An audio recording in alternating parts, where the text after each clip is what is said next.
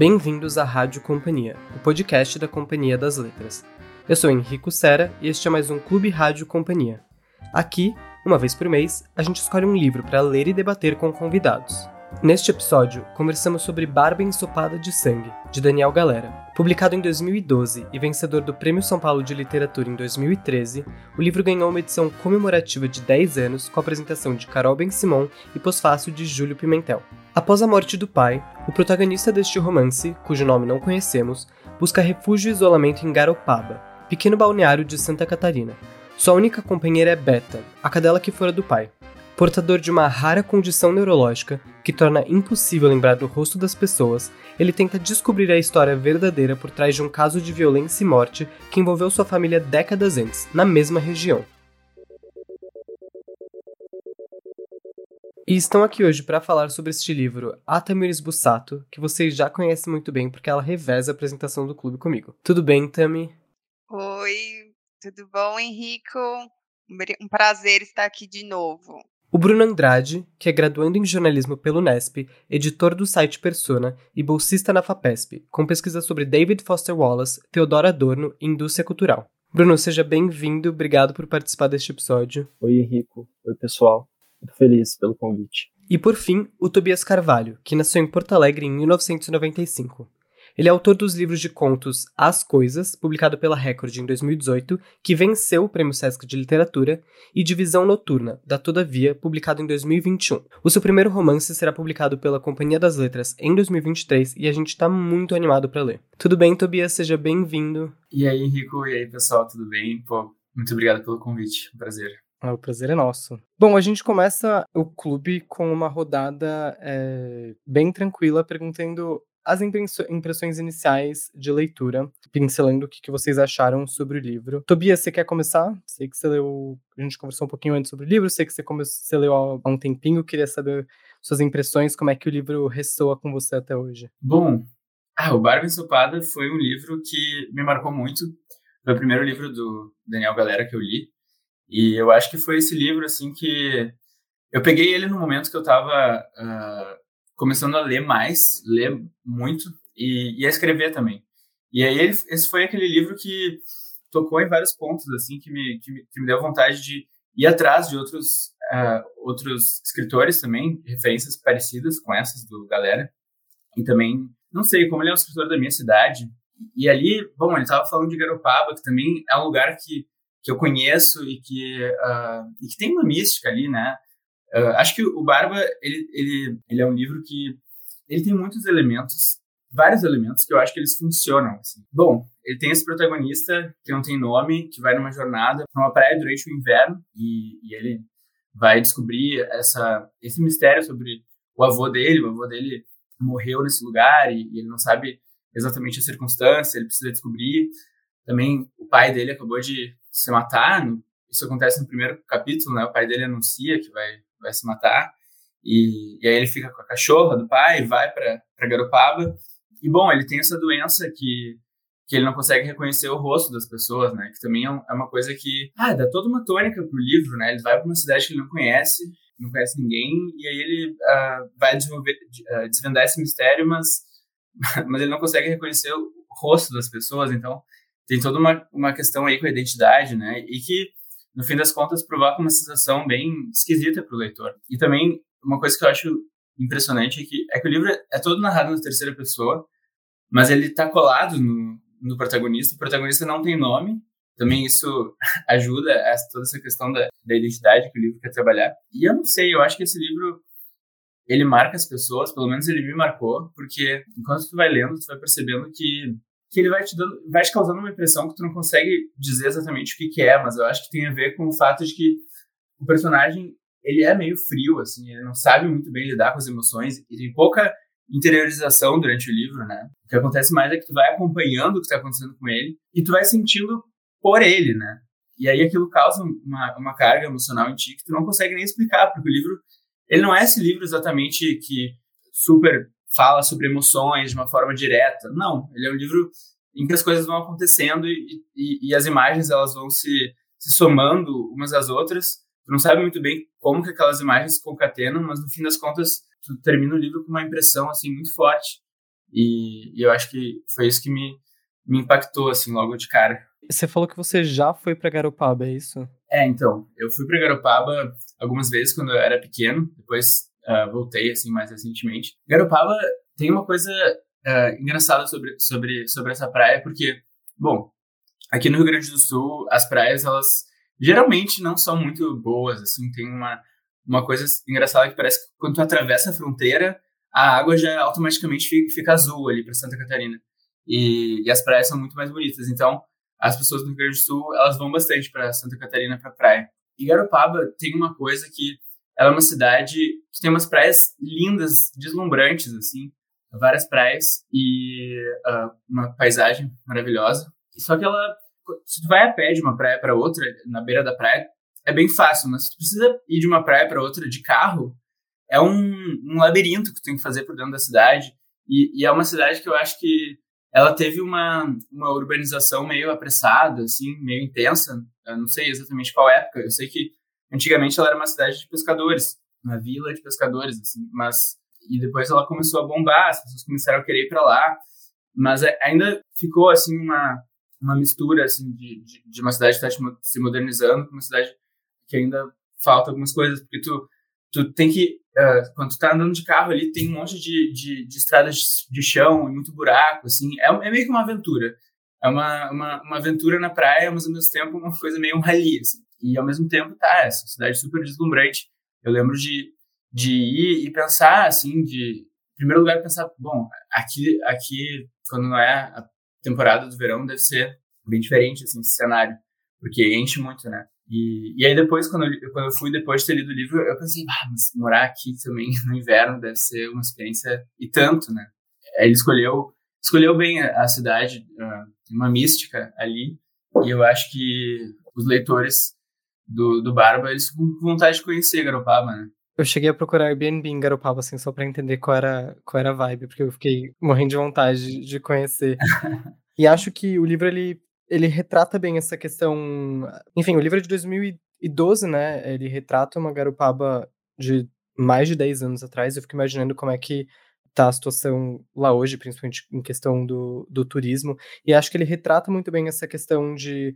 Bom, é, é, esse é um cara que mora em Porto Alegre, chegando ali em Garopaba, um movimento que muitas pessoas fazem, acho que um personagem até brinca algo do tipo, ou você vem para cá pra é, esquecer alguém, ou você vem, acho que, surfar, alguma coisa assim.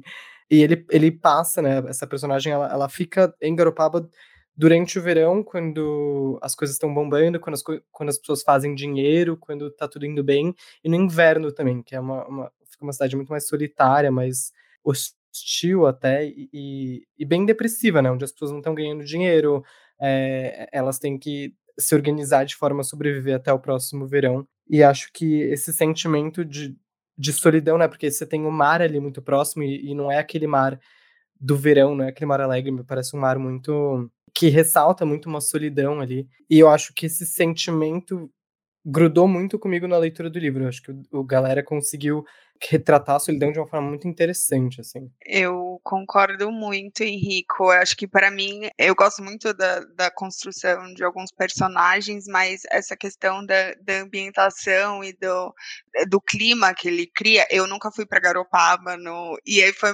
foi engraçado que quando o Tobias falou, ah, a mística de Garopaba, eu falei, nossa, então realmente o galera conseguiu passar muito isso, né? Esse sentimento que o, o, o, Tobias, conhecendo o lugar, pode comprovar pra gente, né? Falar é assim mesmo, mas quem não conhece, acho que fica com esse sentimento. E para responder um pouquinho essa coisa bem de primeiras impressões, eu lembro que a primeira vez que eu ouvi falar desse livro, acho que foi em 2013.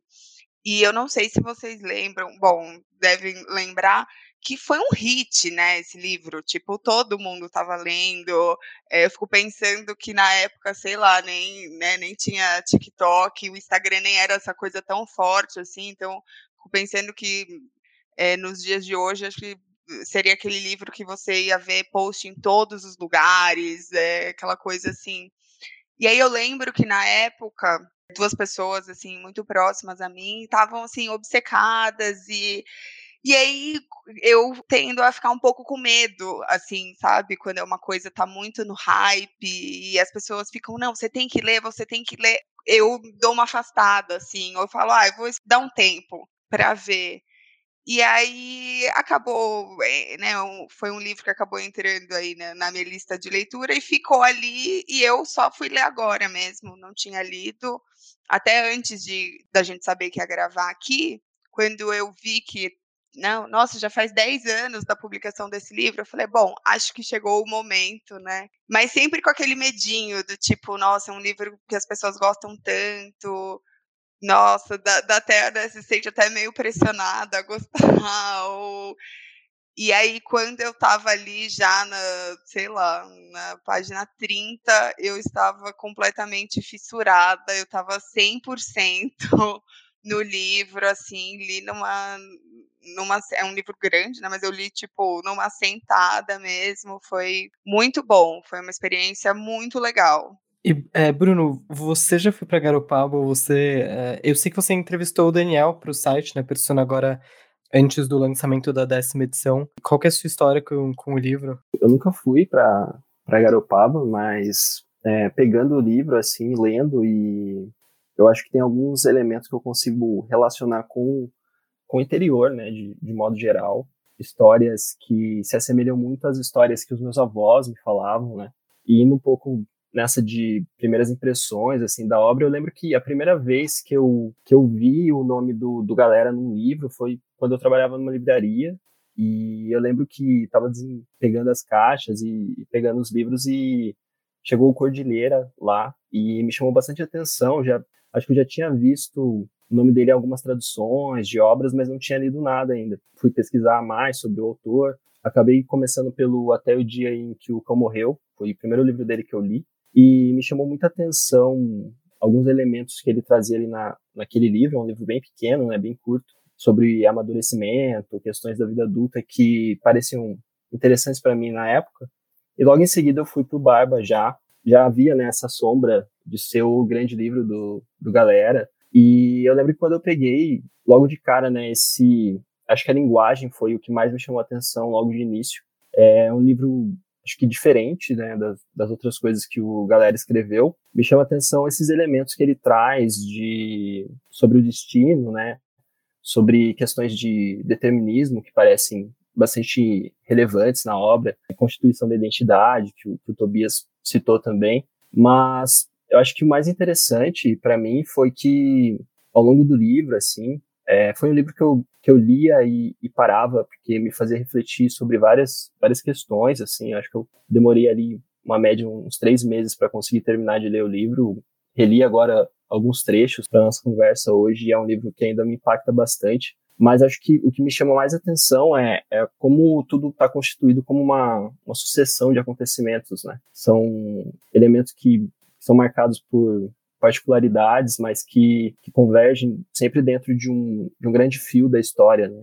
De um tempo presente. Talvez isso tenha sido o que mais me, me impactou. Essa a linguagem desse livro, eu acho que é muito forte. Ele, ele te pega logo no início, né? É, na primeira linha já, ele dá várias pistas de, desse personagem, né, que não, não reconhece rostos e como as descrições dos ambientes e das fisionomias elas são relevantes, né, para a história e para o personagem. Então, eu acho que minha primeira relação assim com o livro, de um modo geral, foi esse, foi um impacto muito grande pegar o livro, folhear ele antes de começar a ler o tanto de coisa ali, é, a simples fisicalidade, né, mesmo do livro, tanto de, de, de coisas que estão ali escritas e logo de cara esse foi o meu impacto, assim, pegar e, e absorver essa linguagem. Bruno, enquanto você estava falando, eu, eu pensei é isso da linguagem, né, que é realmente muito bem construído no livro.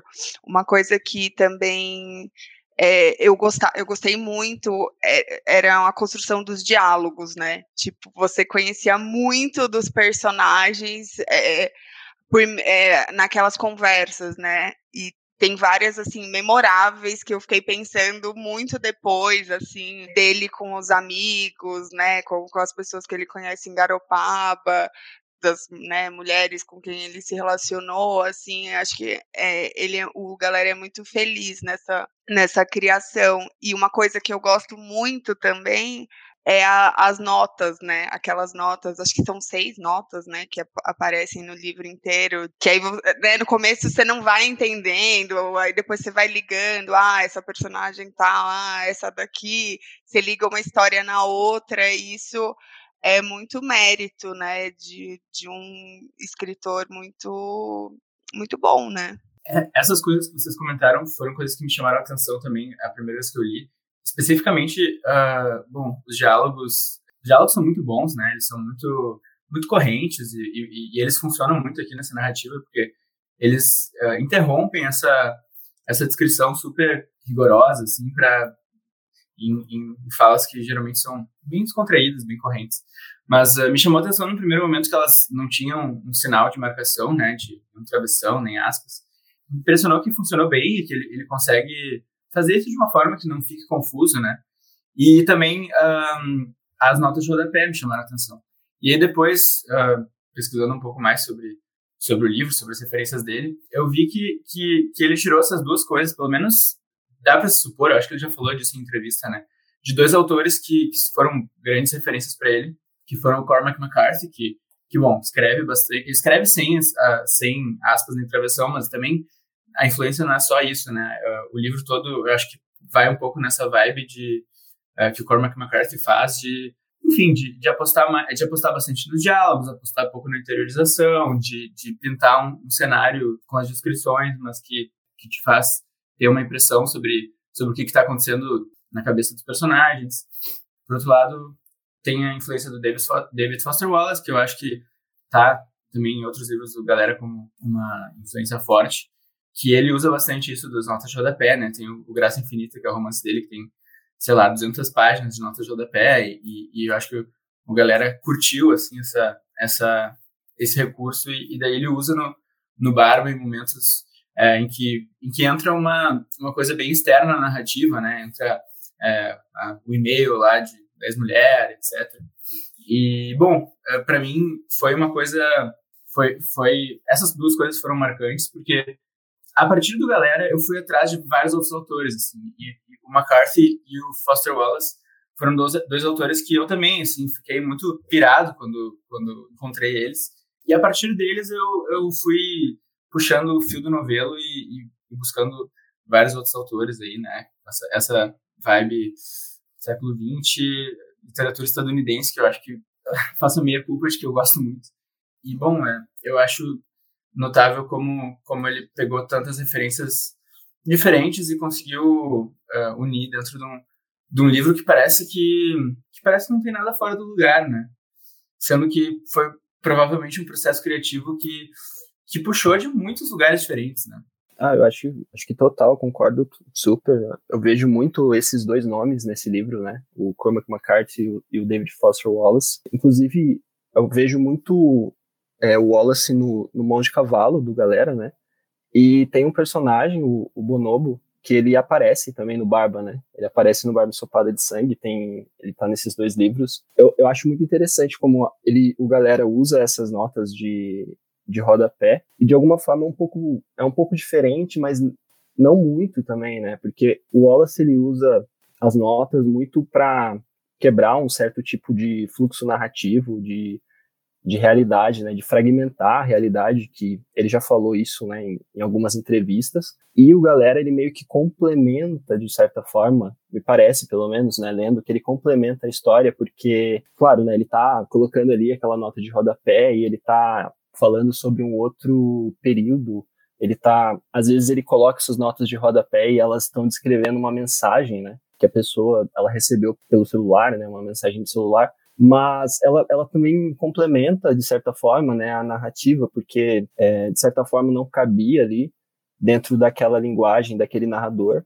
E acho que as nossas de rodapé elas são usadas com muita maestria, né, pelo galera nesse sentido, assim, como ele, ele insere, tem menos notas, né, claro, não tem como comparar, né, o, que nem o Tobias falou, o Wallace tem mais de 200, é, quase 200 páginas só de, de nota de rodapé no Graça Infinita, o, o galera tem seis, se eu não me engano, né? A Tamiris falou. mas elas são pontuais e elas são muito bem utilizadas, né? São muito bem é, exploradas. E com certeza, isso do, do, do Cormac McCarthy também, né? Eu acho que eu, eu, eu fui ao Cormac McCarthy por causa do, do Galera, justamente, né? Eu vi em algum lugar ele falando sobre isso, na época que eu tava nessa fissura, né? De ler o Barba, de procurar as coisas que o Galera havia escrito também, os outros livros dele. E aí que eu cheguei ao, ao McCarthy e fiquei fissurado também, né? Fiquei completamente maluco com tudo que ele escreveu. Concordo 100%. Eu vejo muito esses dois nomes nesse livro. Não, e, e, também tem uma coisa de que eu acho que vem bastante do, do Wallace, de, de uma precisão vocabular, né? Que, que no livro tem sempre. Ele não vai falar assim, ah, tem um cheiro estranho. Ele fala tem um cheiro de ozônio, sabe? Tu vai sempre tendo essas imagens muito precisas e o livro vai te botando sempre nas cenas com com os cinco sentidos aflorados, sabe? Tu sempre sabe muito bem onde é que tu tá e isso te bota muito dentro da cena. Tobias, acho que é, é legal pensar, né, que é, esse tipo de abordagem é, se você pensar, é como o próprio protagonista ele tem que se colocar no mundo, né? Porque por conta da condição dele, eu esqueci o nome, é Propag, não, não lembro como pronuncia mas é as descrições, né? Tipo, ah, o que é um, o, como é uma pessoa que ele conhece, que ele não conhece, o que ele tem que se apegar, né? Ele tem que se prestar muita atenção a esses outros detalhes, aos trejeitos.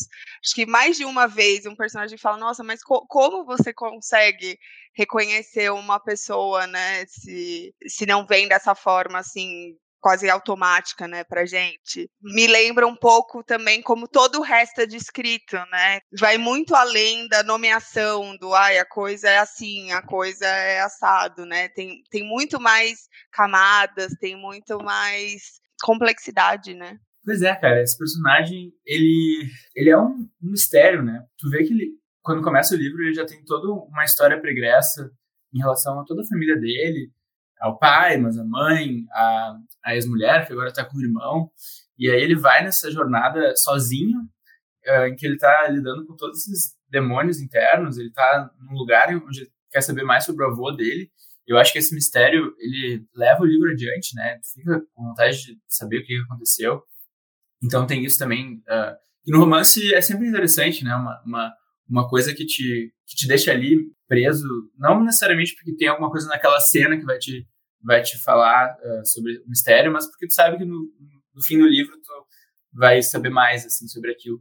Mas aí então ele tá, ele tá ali nesse, nesse lugar que ele não conhece, uh, aparentemente com muitos poucos recursos emocionais, né, para conseguir passar por tudo isso. E aí ele vai conhecendo uh, um monte de gente, algumas mulheres e vai fazendo amizades. E aí tu, não sei, parece que tu, que tu fica tu fica ali junto com ele, sempre colado nele, mas uh, tu fica sentindo as coisas por ele, né? Eu acho muito interessante, é, acho que você falou isso no começo também, Tobias, de que a gente sente as coisas por ele, né? É, e é isso, o livro ele é muito. Eu acho um livro muito bonito, as descrições são muito bonitas, e, e vocês estavam falando disso da, é, da doença dele. Eu lembro de em algum momento no livro ele falar que ele tem que conhecer as pessoas, às vezes, pela mão, assim, sabe? Então, como, a, a, forma como uma pessoa reage ao toque dele eh, ajuda ele a identificar. Ele tem que prestar muita atenção nas pessoas. Então, que tatuagens elas têm, como elas se mexem. Eu acho isso muito, muito bonito. Eu fiquei muito. Se eu não me engano, essa, essa doença é uma referência também a algum livro, talvez do McCarthy, não tenho certeza. É, que eu li em, em, alguma entrevista sobre isso. Mas eu achei uma, uma coisa muito interessante, assim, uma característica muito eu nunca tinha encontrado isso na literatura, uma característica tão específica assim, e de tão específica ela acaba se tornando muito real, não sei se faz sentido. Para mim, coube muito bem ali no livro. Vocês estavam falando das notas de rodapé e, e, e dessas descrições. Eu acho que, para mim, as notas de rodapé elas foram muito interessantes num sentido de. Bom, essa personagem ela tem uma visão de vida que a gente vai, vai conhecendo ao longo do livro, que trata sobre temas tipo amor, é, determinismo, livre-arbítrio, perdão, que são temas muito grandes, né? É, mas o livro nunca fez isso de forma muito rebuscada, nem é, exatamente não é fácil, né? Mas é, é, eu acho que ele questiona essas coisas muito como a gente questiona também. Ele não dá respostas, ele não, não tenta responder alguma coisa, ele não faz muitas referências. São pessoas vivendo suas vidas e tentando entender essas vidas enquanto enquanto estão ali vivendo, né? Eu acho que as notas de rodapé elas me serviram muito para me lembrar de que essa personagem, esse, né, o nadador, ele ele tá ali interagindo com outras pessoas que sentem outras coisas para além dele, né? E que sentem mesmo. Então as notas de rodapé é isso, é a Vivi conversando com ele por mensagem, tentando reatar ali uma, uma comunicação que eles tinham. É a mãe dele conversando com o irmão dele no enterro do, do ex-marido e preocupada com ele. É, se não me engano, tem uma nota de rodapé da, da Dália, que é uma das mulheres com que ele se relaciona, falando sobre ele. Então, foram muito foram notas muito que colocam muita emoção numa narrativa que, que você sente muito através da descrição e não necessariamente das pessoas ali dizendo o que elas sentem. Então, eu gostei muito dessas, dessas notas, e conforme você vai avançando né, no livro, a última parte é mais densa, eu achei, pelo menos, que é aquela parte em que ele é, sai andando pela floresta e tentando achar, encontrar o avô. É, e essas notas, elas vão sumindo, né? Porque eu acho que você vai ficando cada vez mais imerso na vida dessa personagem e, e deixando um pouco outras para trás, assim. Não sei se faz sentido de alguma forma. Faz super, e até acho que foi o Bruno que usou uma expressão que ah, bateu muito com o que eu sentia durante a leitura, que é ah, o autor vai dando pistas, né? É, e essas notas, para mim, elas tiveram esse papel, assim, tanto que né, no, começo você não tem ainda um grande repertório para ir costurando elas. E aí você né, vai chegando na, na, no final, tudo vai aí você também costura com é, aquilo que é quase um prólogo, né, o, o, o, começo ali do livro, que você entende, que você entende melhor no final, né, mas quem está falando, quem está buscando é, aquela história, né, do nadador, então eu acho que é um livro assim que nada tá dado, né, não, não, ele não é assim, ah, toma, é isso, a história é isso. Ele vai dando os caminhos e vai colocando esses pontos, essas coisas que a gente vai costurando, né? Então, acho que por isso que a gente fica com essa sensação da leitura ser super prazerosa, e, mas a gente entender que também é uma coisa assim que não, não deve ter sido nem um pouco fácil de criar essa trama, né? De, no sentido de tecer mesmo, né? Todas essas essas questões, esses personagens, esses temas. Uma coisa interessante também que você falou que é desse prólogo, né? Então o livro começa com é um prólogo em, em itálico de um jovem falando que foi para Garopaba buscar informações sobre o tio que morreu nadando. E ele decidiu gravar, pelo que eu entendo, um documentário e entrevistar pessoas que por vezes davam informações precisas e por vezes não tão precisas assim, né? Então, eu entendo que o que a gente tá lendo, de certa forma, é essa busca do sobrinho por esse tio, mas é muito curioso como você tem essa abertura do livro e você só vai lembrar desse sobrinho, ele só é citado novamente no final do livro, quando a Vivi, né, ex-mulher do nadador, diz que tá grávida e que ele vai ter um sobrinho. É legal pensar que a gente tá lendo uma narração em terceira pessoa, e, mas talvez quem coleta essas informações pra gente seja o sobrinho. É interessante pensar na, na no quanto a gente confia no que a gente tá lendo ali na, na, na narração, mas o próprio sobrinho diz ali no começo que que essas informações às vezes não são tão precisas assim, né?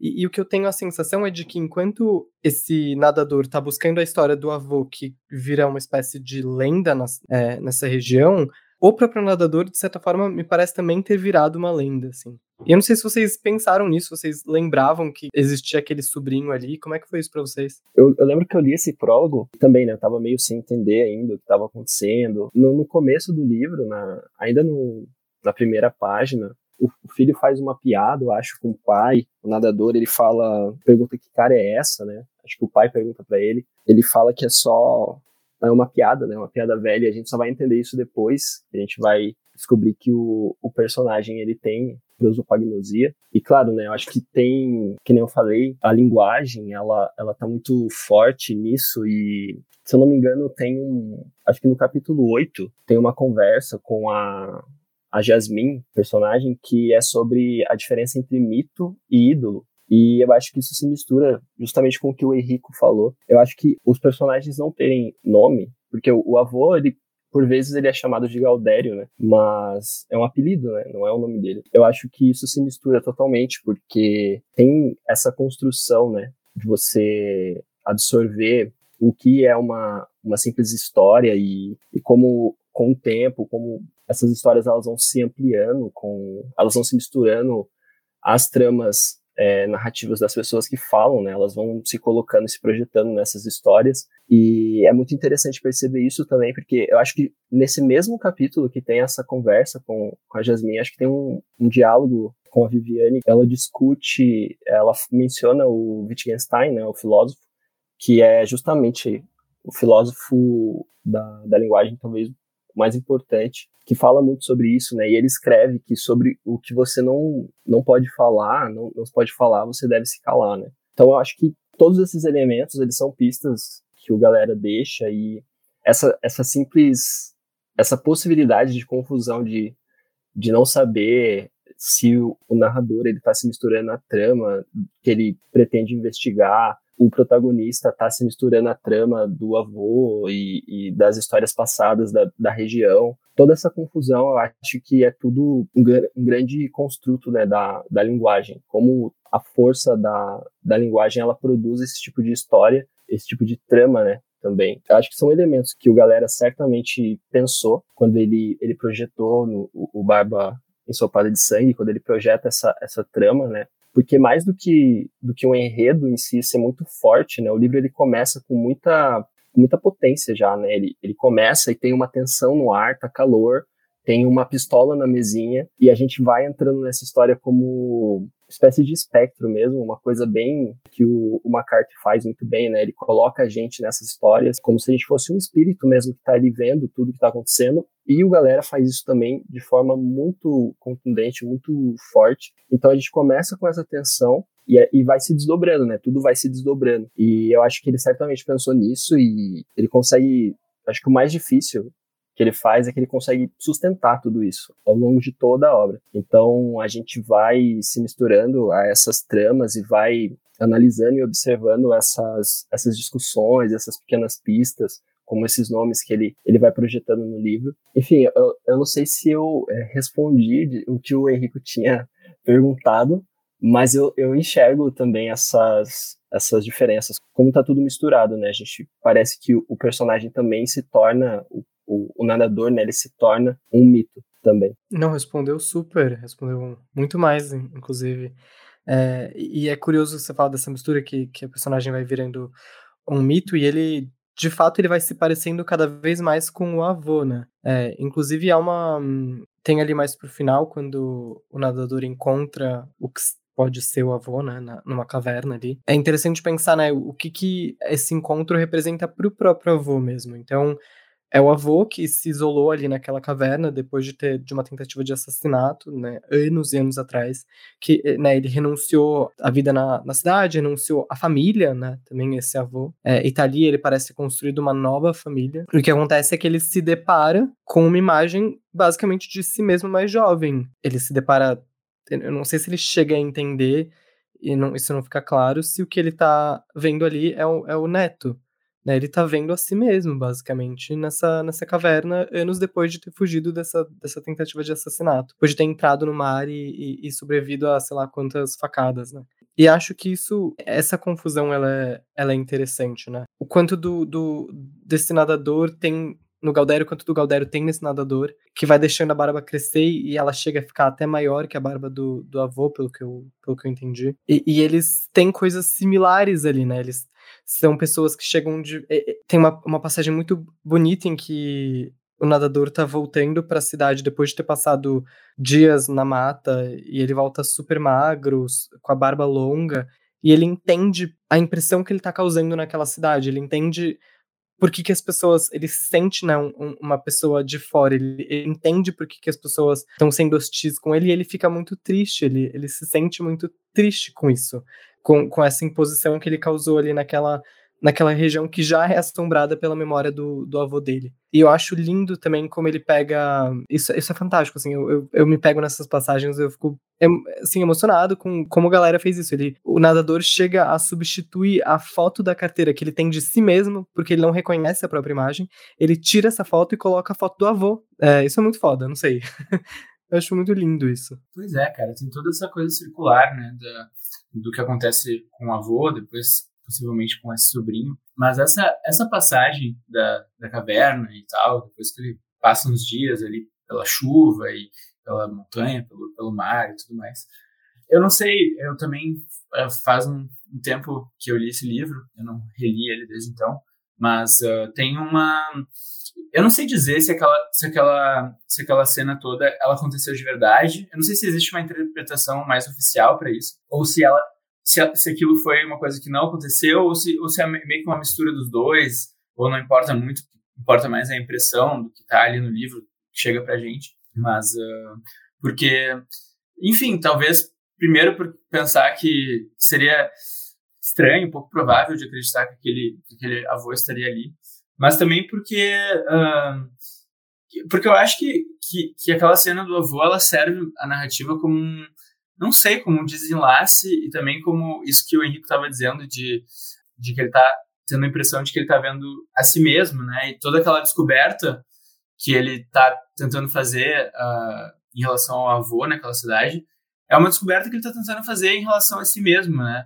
Ele está tentando fugir de, fugir de uns fantasmas e, e, e se apegar ao mito que ele tinha dentro da família e e eu acho que, no fim das contas, o que acontece é que ele acaba uh, forjando o seu próprio mito, né? Dessa vida pequena, mas que deixou uma marca ali naquele, naquele lugar, nas pessoas que estavam em volta dele. Eu acho, eu achei interessante o que você falou, porque quando eu, eu tava falando da caverna, eu tava pensando no avô que tava vendo a si mesmo, mas faz muito sentido isso, de que na verdade o nadador tá vendo a si mesmo também no avô, né?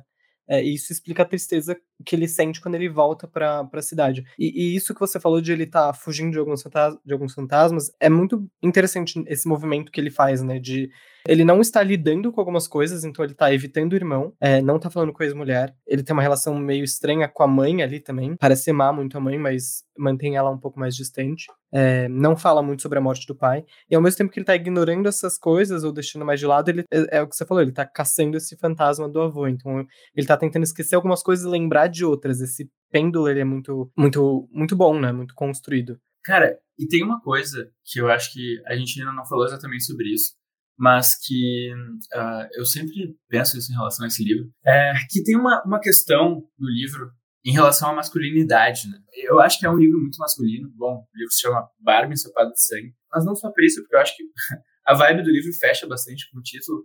Até eu já, já vi em entrevista a galera falando que esse foi um livro que o, o título surgiu antes, né? Ele primeiro pensou nesse título, depois ele foi pensando na trama, que é uma coisa meio atípica, eu acho. Mas, tá, tem esse personagem que ele até, depois, no fim do livro, tem aquele último capítulo que eu acho incrível, que ele tá conversando lá com, com a ex dele, e a gente, a gente descobre um pouco mais sobre esse irmão dele, e parece que o irmão tem um... O irmão é como se fosse um duplo dele, né? Mas, mas um duplo mais intele intelectualizado, porque ele é um cara que ele exala essa vibe, assim, super de resolver as coisas através da, não sei, da força, da, não, não necessariamente física, mas assim, da força de vontade, pode ser, ou da, da vontade de viver e tal. E ele vai atrás, né? Vai, conversa com as pessoas, vai na cidade e tudo mais.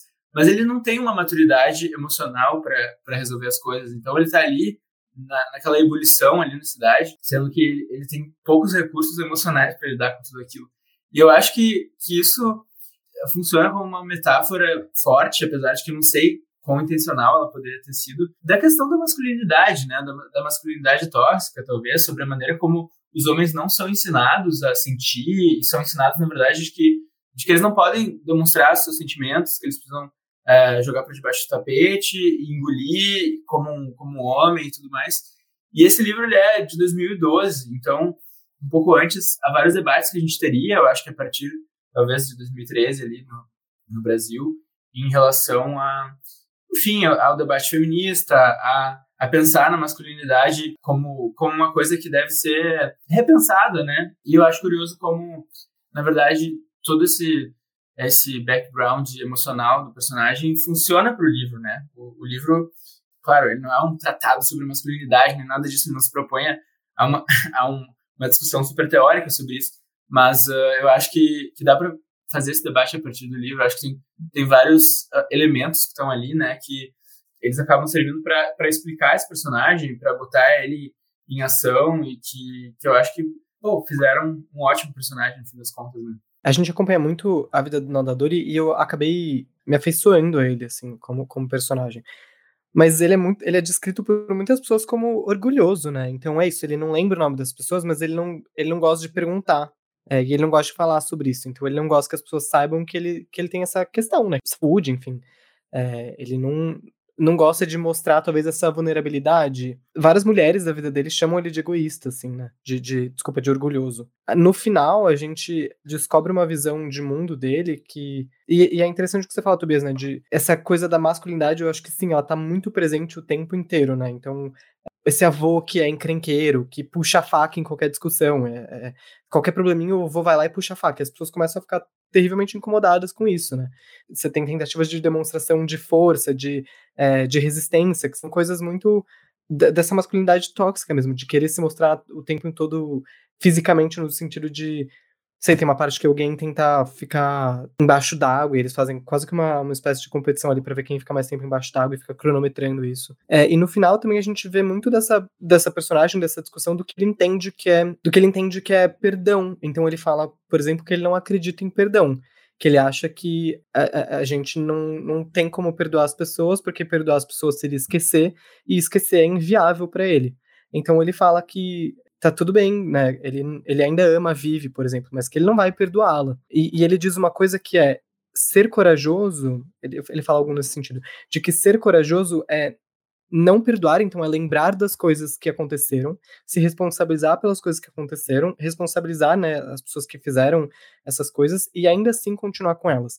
Mas é uma coisa que ele não faz. Ele responsabiliza as pessoas, mas ele não consegue continuar com essas pessoas ao redor dele. E, e eu acho que a questão da responsabilidade é um tema que passa o livro também.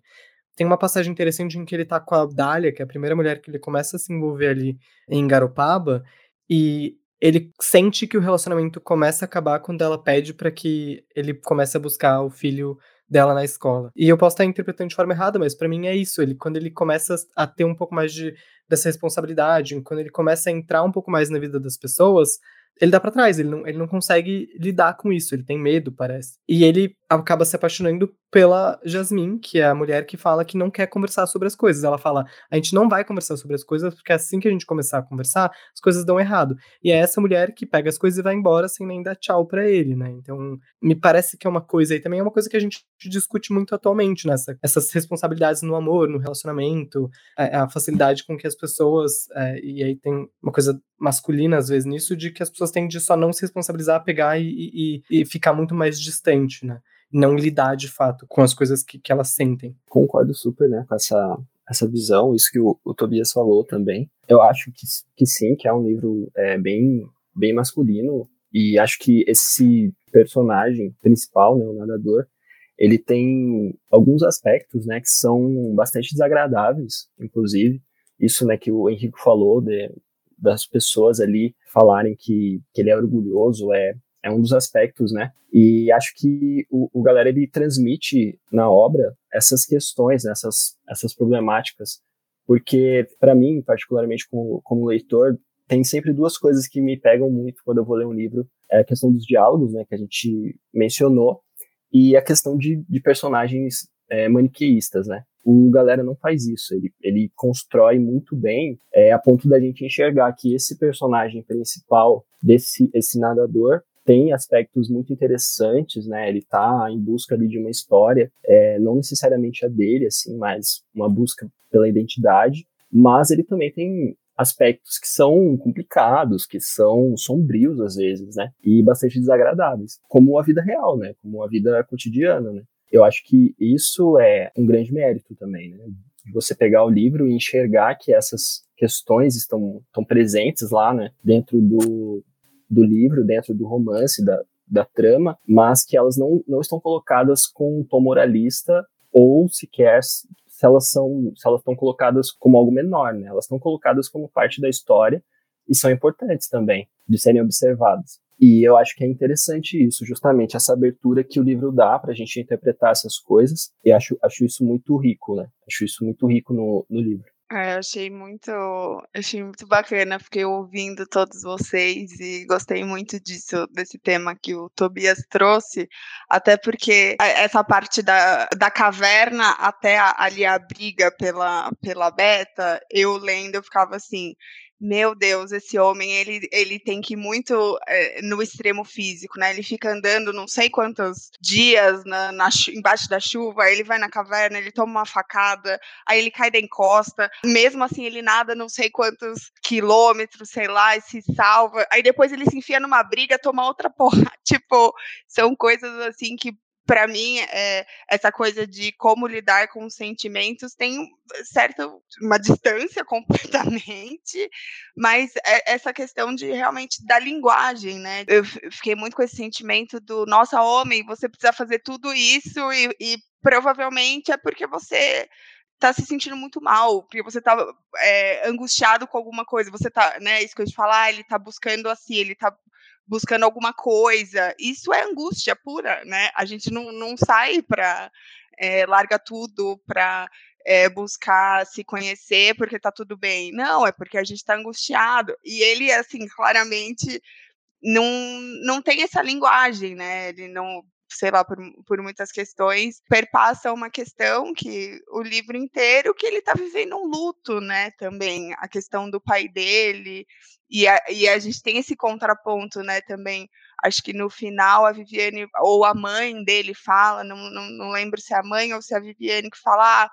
como o irmão está lidando com a morte do pai e, e essa personagem fala, ele tá com muita raiva, ele tá com raiva do pai, ele tá com raiva que o pai se matou. Talvez o, o nadador tam, também, tal, seja raiva, seja tristeza, seja saudade, seja uma coisa assim muito complexa que ele foi projetar, né, nessa né, nessa outra linhagem ali do, do pai dele, né, o pai do pai, essa coisa então, acho que tem muito a ver mesmo com essa questão da, da masculinidade, da falta de recursos emocionais mesmo, né? De, de traduzir alguns sentimentos. E, e, e lendo, eu fico com umas, um sentimento de o quão isso é quão solitário é isso, né? Eu fico, fico triste um personagem que eu, que eu gostei muito, mas que eu termino assim. Ah, eu vejo como uma pessoa que, que, precisa se machucar muito ali também, né, nesse processo, né? De, não é um processo de ai, autodescoberta lindo e maravilhoso. E, é, tem muita dor, tem muito sangue, né? Tem muita. É muito pesado. Eu acho que é um, é um personagem que ele é. Ele é emocionalmente muito quebrado, né? É um personagem muito machucado e ele tenta esconder isso, né, ao longo do livro. E eu acho que tem a ver com o estilo da não só o estilo narrativo, mas a, a estrutura mesmo, a concepção do livro, que ela, ela é um pouco mítica, né? Eu acho que tem um pouco a ver com a redenção do personagem, com, com a construção narrativa em torno é, desse personagem, né? Como ele, ele precisa enfrentar todo um percurso mesmo, né? Seja emocional ou físico, para encontrar a, a, identidade dele, né? Então, eu acho que nesse, nesse aspecto que o, que o Baba ele se, ele se coloca como um livro atemporal, né? Digamos assim, ele ele tem essa estrutura e toda essa concepção de história com uma temática, né? É uma temática mesmo de redenção de, do personagem, mas que envolve várias outras questões, né? Questões é, sobre é, problemas ecológicos que aparecem ao longo da trama, questões sobre a violência, é, problemas políticos mesmo, e como todas essas questões afetam a vida dessas, dessas personagens é, no nível mais íntimo mesmo, da, da construção da consciência deles. Né? Eu acho que isso tudo se relaciona. Né? Esse personagem fragmentado, quebrado emocionalmente, e essa jornada mesmo, que ele se propõe a enfrentar. Acho que está tudo relacionado. E tu vê como esse livro, bom, né? A gente está aqui dez anos depois falando dele. O livro uh, realmente tem, tem uma coisa temporal dentro dele, mas também ele foi com, conquistando muitos leitores, né? E, e, eu acho que até hoje as pessoas comparam muito o livro com, com as coisas que vieram na carreira do Galera antes do Barba e também pós-Barba. Ai, ai, ontem eu falei isso pro Henrico e a gente riu dessa idiotice. Mas, uh, ah, tem um, um troço tão... Uh, um troço que ficou, né, no livro que, que eu acho muito, muito legal. Bom, a gente está chegando aqui ao fim do podcast e eu quero ouvir de vocês é, as indicações. Todo final de podcast, de episódio, a gente indica obras que estejam relacionadas de alguma forma à leitura que a gente fez. Não precisa ser só livro, pode ser, enfim, qualquer outra coisa que vocês queiram de fato recomendar. Tami, você quer começar? Posso começar. Quando eu estava lendo esse livro, essa questão da, da ambientação, das descrições, e tem uma parte ali que acho que é quando a Jasmine vai embora e ele fica super deprimido, e aí é inverno, e aí ele vai nadar, puta frio, assim. E eu ia me sentindo triste, assim, eu fui ficando deprimida junto com, com o personagem. E aí foi um sentimento que foi lendo essa passagem que eu pensei, ah, já sei o que eu vou indicar. Um outro livro que me fez sentir assim, que chama Uma Tristeza Infinita, do Antônio Cherchenesky. Coincidentemente, também um livro que ganhou o Prêmio São Paulo. Acabou, a gente está falando aqui em dezembro de 2022. Então, há umas semanas atrás foi divulgado, né, que esse título ganhou o Prêmio São Paulo. É um livro que conta a história de um jovem psiquiatra francês que vai fazer uma espécie de uma residência na Suíça, é, num hospital psiquiátrico, e aí tem toda essa questão do clima mesmo, né? E como isso afeta a, os estados mentais, os ânimos mesmo, os humores das personagens, assim. Então, Garopaba, Suíça, mas eu me senti assim, lendo esses dois livros de uma forma muito, muito similar e é um livro que eu gosto muito, então recomendo, Uma Tristeza Infinita. Eu acho que depois de tudo que a gente falou, é muito difícil não indicar algum livro do, do McCarthy, né? Então eu acho que a Estrada, do Cormac McCarthy, é um livro tem bastante semelhanças. Né? O Galera já falou que uma grande influência para esse livro, acho que foi A Travessia, do McCarthy. Mas esse é um livro dele que eu ainda não li, então eu indico A Estrada, que é um livro que eu li e gosto bastante. Tem essa questão da jornada também, é, mesmo sendo um, um, livro com a trama pós-apocalíptica,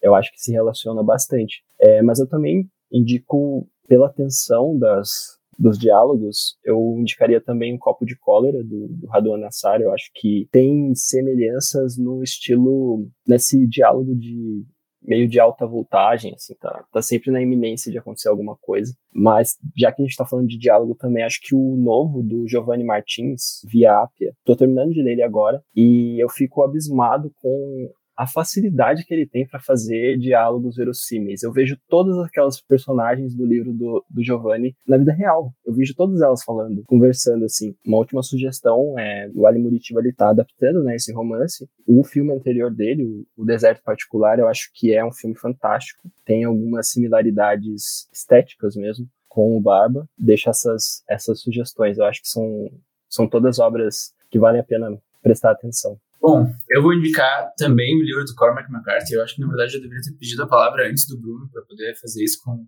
uma certa ineditismo. Mas uh, eu li recentemente, na verdade, até porque eu estava querendo entrar no mindset para uma sopada de sangue e eu pensei, bom, eu adoro o McCarthy, vou pegar um livro dele que eu nunca li ainda. E aí eu li O Todos os Belos Cavalos, que é uma obra-prima, eu não sei porque eu não li esse livro antes, e eu acho que de todos os livros que eu já li do, do McCarthy, esse foi o que eu, que eu senti que tem mais semelhanças com, com o Barba e Sopada de Sangue, na verdade. Ele é um livro sobre um menino que ele tem 16 anos e ele trabalha numa estância no, no Texas, que, que a estância vai ser vendida e aí ele, ele vai com um amigo a, a cavalo para o México para conseguir um trabalho numa estância também.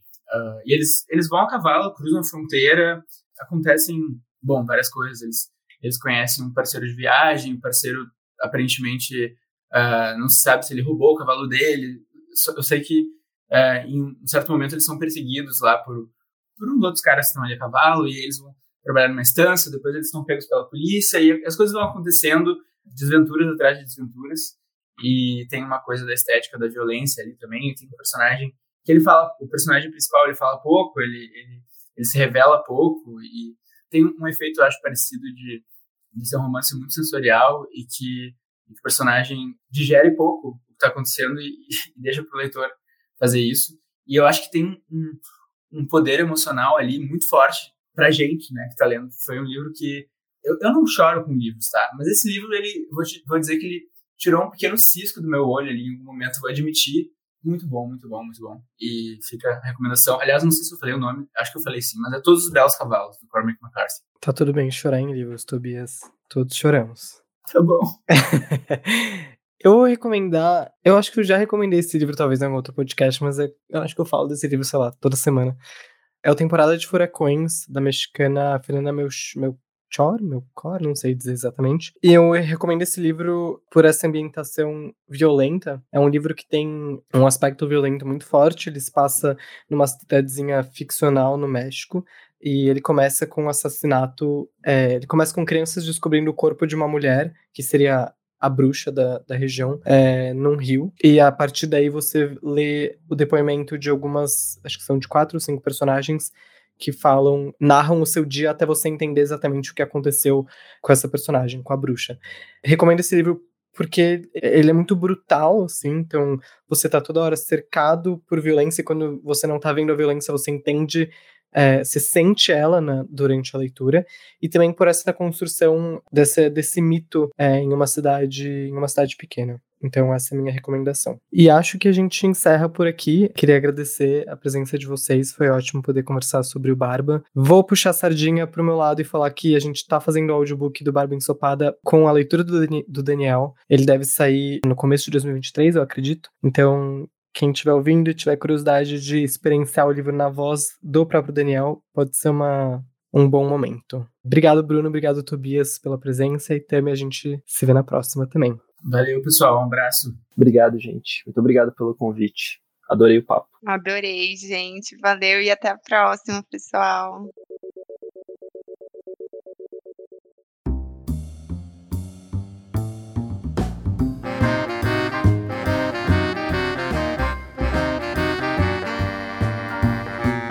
E este foi mais um Clube Rádio Companhia, o último Clube Rádio Companhia de 2022.